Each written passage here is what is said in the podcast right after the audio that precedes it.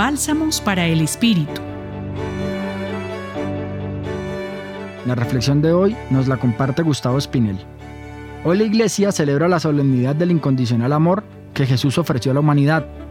Los invito a unirnos a la reflexión de hoy, inspirados por la devoción que tantos fieles tienen al Sagrado Corazón de Jesús.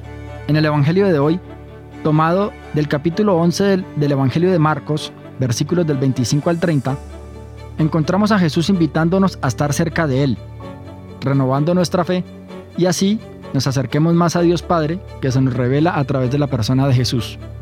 Sus palabras son alivio, son refresco y bálsamo para la vida. Muchas veces nos sentimos en soledad, con agobio, desazón o cansancio. Permitir que Jesús esté de nuestro lado es permitirnos estar en un lugar seguro y apacible, en el que ponemos las cargas con plena confianza, porque nos ayudará a llevarlas, nos anima y hace mejor el camino. Entonces las dificultades personales, familiares, laborales o comunitarias serán transformadas y livianas. Aceptemos vivir con humildad y seguir su voluntad, dejando que Él sea quien guíe nuestras vidas.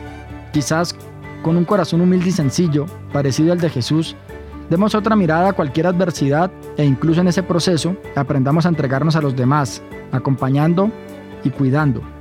Así, habremos incorporado del modo de proceder de Jesús y de su proyecto compartido. Pregúntate ahora, ¿qué cargas que llevas en este momento quisieras colocar en las manos de Jesús para aliviar el camino? En la reflexión de hoy nos acompañó Gustavo Espinel y en la voz Juan Felipe Herrera Escobar del Centro Pastoral San Francisco Javier de la Pontificia Universidad Javeriana.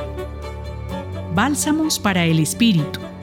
Escúchalos cada día en la página web del Centro Pastoral y en javerianestereo.com.